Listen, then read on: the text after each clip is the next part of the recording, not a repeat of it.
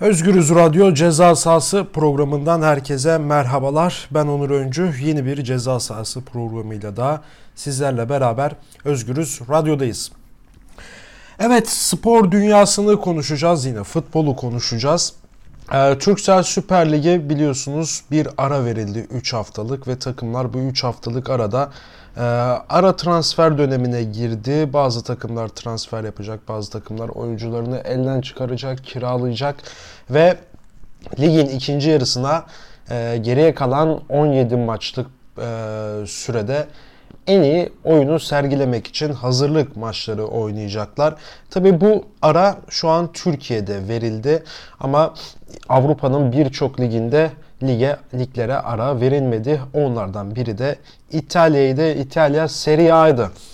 Evet Türkiye'den son zamanlarda İtalya Serie A'ya çok sayıda e, Türk futbolcu gitti. Bakıyoruz Koray Günter Verona'da, e, Merih Demiral Juventus'ta, Yine Mert Çetin ve e, Cengiz Ünder Roma'da şu an 4 tane Türk futbolcu İtalya Serie A'da takımlarının başarıları için ter döküyorlar.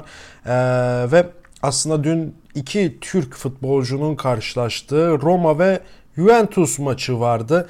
E, herkes bu maçı izledi. En azından benim çevremde olan herkes e, Roma Juventus maçını izledi. Tabii maçı izleyenlerin ruh halini e, yansıtan bir kare vardı. Sosyal medyada da çokça sıkça da paylaşıldı bu kare.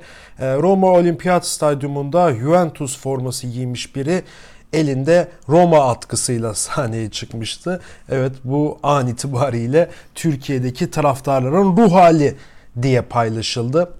E, ve aslında e, bir şekilde e, Türkiye'li spor severler de bu durumdan e, gururlandı. Sonuçta dünyanın en prestijli, en büyük iki kulübünden birinde e, Türkiye'den yetişmiş futbolcuların oynaması e, Türkiye'de futbolun ileriki yıllarda e, daha da yükseleceğine işaret veriyor diyoruz ve hemen e, Roma Juventus maçına bir geçelim. Çünkü bu maçı konuşmamız gerekiyor.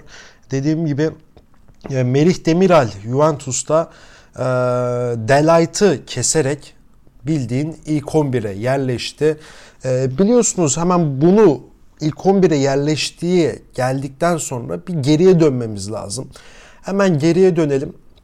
E, yaz yaza gidelim. Hatta bir tık daha geriye gidelim.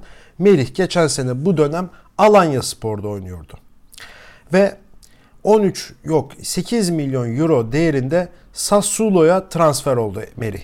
Ve Sassuolo'da 15 maça çıktı ligin ikinci yarısında ve 2 gol attı ve sezon sonu da 15 milyon euroya Juventus'un yolunu tuttu. Juventus Meri'yi aldığı gün Matis Delight'ı da kadrosuna kattı. Tam 70 milyon euroluk bir bonservis bedeliyle 19 yaşındaki 20 yaşındaki Hollandalı defans oyuncusunun stoperi kadrosuna kattı. Şimdi baktığımız zaman Juventus'un kadrosunda e, savunma alanında Rugani var, Chiellini var, Bonucci var, Delight var ve Merih. 5 tane defans oyuncusu var. Ki Chiellini ve Bonucci yıllardır bu takımın iki bel kemiği, iki stoper oyuncusu bir de onların yanına e, Delight eklendi. O geçtiğimiz sezon Avrupa'da en iyi savunma oyuncularından biri seçilmişti. İlk 11'e girmişti. Van Dijk'la birlikte Delight. E, ve aslında bunların rotasyonu diyebileceğimiz Rugani var. 26-27 ee, yaşındaki futbolcu her sezon düzenli olarak 20-25 maçta sahaya çıkıyor. Rotasyon olarak sahaya çıkıyor. Yedek oyuncu. Şimdi Merih eklendiğinde herkesin hayali şuydu. Evet Merih bu sene oynamayacak ama Merih Juventus'ta kalırsa eğer geleceğin en büyük ikilisi Delat ve Merih olacak söylentileri vardı ve herkes de bu konuda e, hemfikirdi. Ama Merih e, sadece ligin ilk yarısında e, Lecce maçıydı sanırım. Üçüncü haftada Lecce'ye karşı ilk 11 oynadı. Ondan sonra 14 haftalık e, bir suskunluk dönemine girildi. Juventus teknik direktörü Sarri Meri'yi oynatmadı hiçbir şekilde. Ama bu oynatmaması Mary'i formdan düşürmedi tabii ki de. Antrenmana ilk gelen o, en son çıkan o, en iyi hazırlanan o, takıma bench'ten en büyük desteği sağlayanlardan biri de o. ki bunun yanında da kurduğu arkadaşlıklarla e, takımın içerisindeki neşe kaynaklarından biri oldu. Merih Demiral özellikle Dybala gibi, Cristiano Ronaldo gibi, Chiellini gibi, Pjanic gibi Avrupa ve dünya futbolunun en prestijli oyuncularıyla arasının iyi olması e, ve takım içindeki hep pozitif enerjisiyle e, çok sevilen sayılan bir oyuncu oldu Juventus'ta Merih Demiral.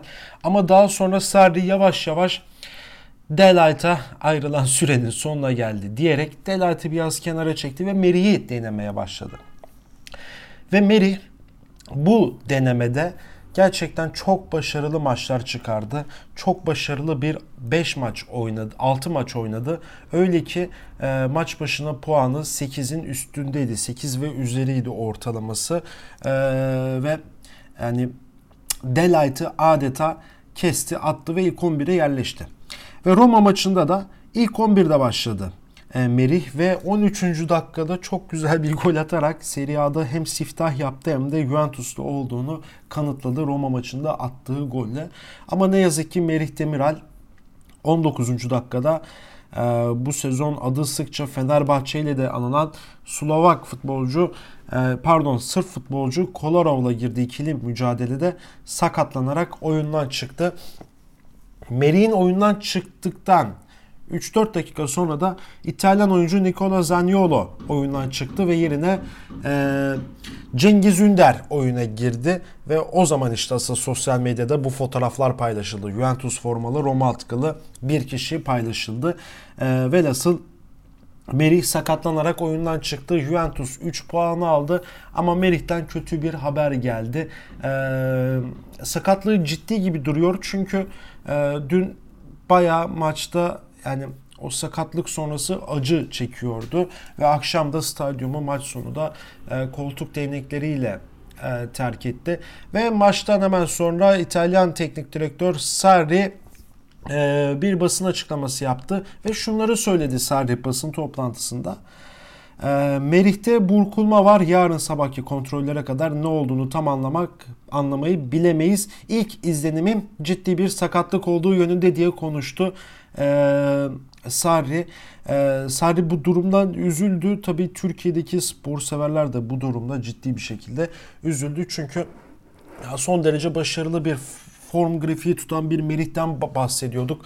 Yani Euro 2000 elemelerinde Türkiye milli takımının e, savunmadaki direklerinden biriydi Merih Çağlar Demir, Çağlar Soyuncu ile birlikte ve bugün bütün spor otoriteleri Euro 2000'in en iyi ikili savunma oyuncusu olarak şimdiden bile göstermeye başlamışlardı. Merih ile Çağlar'ı. Ee, Çağlar'da sıkıntı yok ama Merih'in e, bu sakatlığına biraz baktığımız zaman evet Sarri'nin de açıklamaları ortada.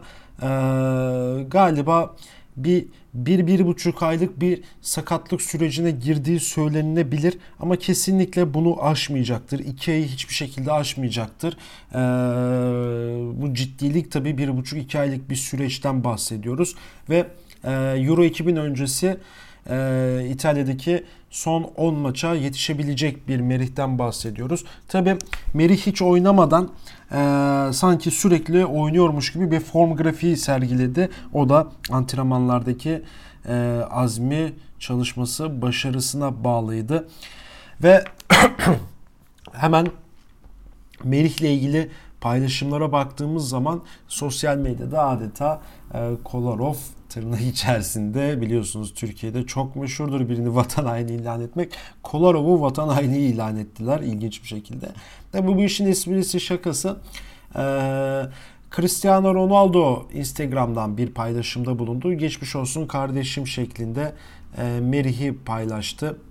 Eee ve e, Dybala da Twitter hesabından yaptığı paylaşımda Merih Demiral ve Zaniolo'nun sakatlık sebebiyle çok üzgünüm Merih sana daha güçlü ve çabuk dönmeni bekliyorum. Nikola sana da bol şans diliyorum. Daha iyi şekilde döneceksin ifadelerini kullandı e, Dybala. Evet bir başarı hikayesiydi Merih. Biraz bugün ceza sahasında Merih'e ayırmak istedim ben. E, programın başında bahsettiğimizde Tam geçen sene bugün Antalya'da, Alanya'da oynarken Sassuolo'nun yolunu tutup ve şu an Roma'da oynayıp ciddi bir sakatlık sonrası İtalya'da trend topik olan bir futbolcudan bahsediyoruz. Avrupa'daki bütün otoritelerin gelecekteki en büyük savunma oyuncusu olarak gösterdiği bir oyuncudan bahsediyoruz Meri'yi. Ee, ve geçmiş olsun diliyoruz Merih Demiral'a. Ee, Euro 2020'de Türkiye milli takımının e, ve ona ihtiyacı olduğunu da kendisi de çok iyi biliyor ve herkes emin ki Merih en kısa sürede sahalara geri dönmek için doktorlar 3 hafta demişse 2 haftada dönebilecek bir kapasiteye sahip e, bir futbolcudan bahsediyoruz. Evet bu haftalık ceza sahasının da sonuna geldik. Başka bir ceza sahasında görüşmek dileğiyle. Şimdilik hoşçakalın.